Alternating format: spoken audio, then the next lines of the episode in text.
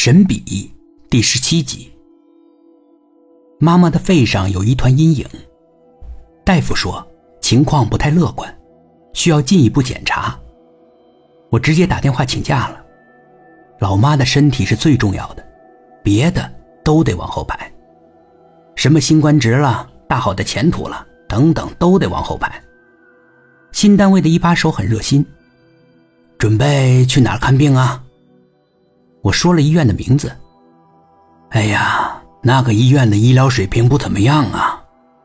我的一把手说：“去别的医院呗。”他说了一个名字，如雷贯耳。恐怕那个医院不好住院啊！啊，放心，没问题。我认识他们的院长，这个面子他应该给。果然没问题。一个自称是院长办公室的小年轻在医院大门等着我，没有排队，一路绿灯，不到半个小时，老妈就住进了单人病房。我体会到了当官的优越性，以前排队都恐怕得一上午，最后很有可能还住不上院，还是我新单位的局长面子大。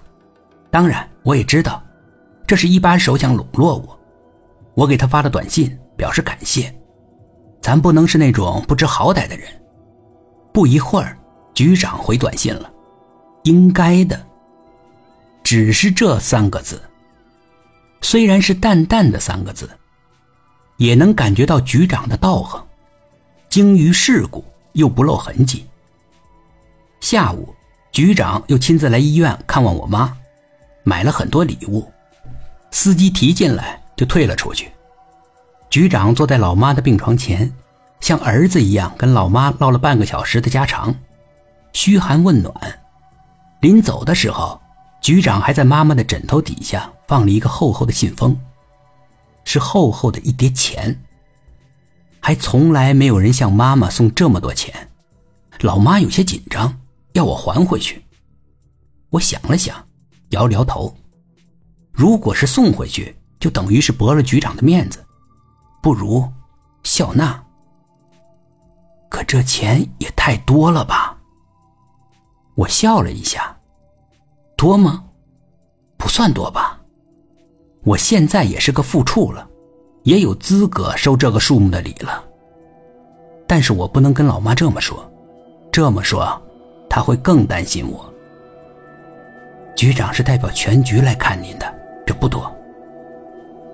老妈还是将信将疑，这钱您就安心花吧，别节俭了，多买点好吃的，补一下营养。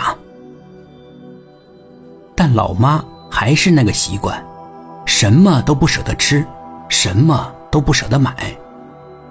我只好替她买，我捡贵的买，捡好的买。但遗憾的是，什么也无济于事。老妈的病情发展的很快。本集故事播讲完毕，点击上方的订阅，订阅不迷路。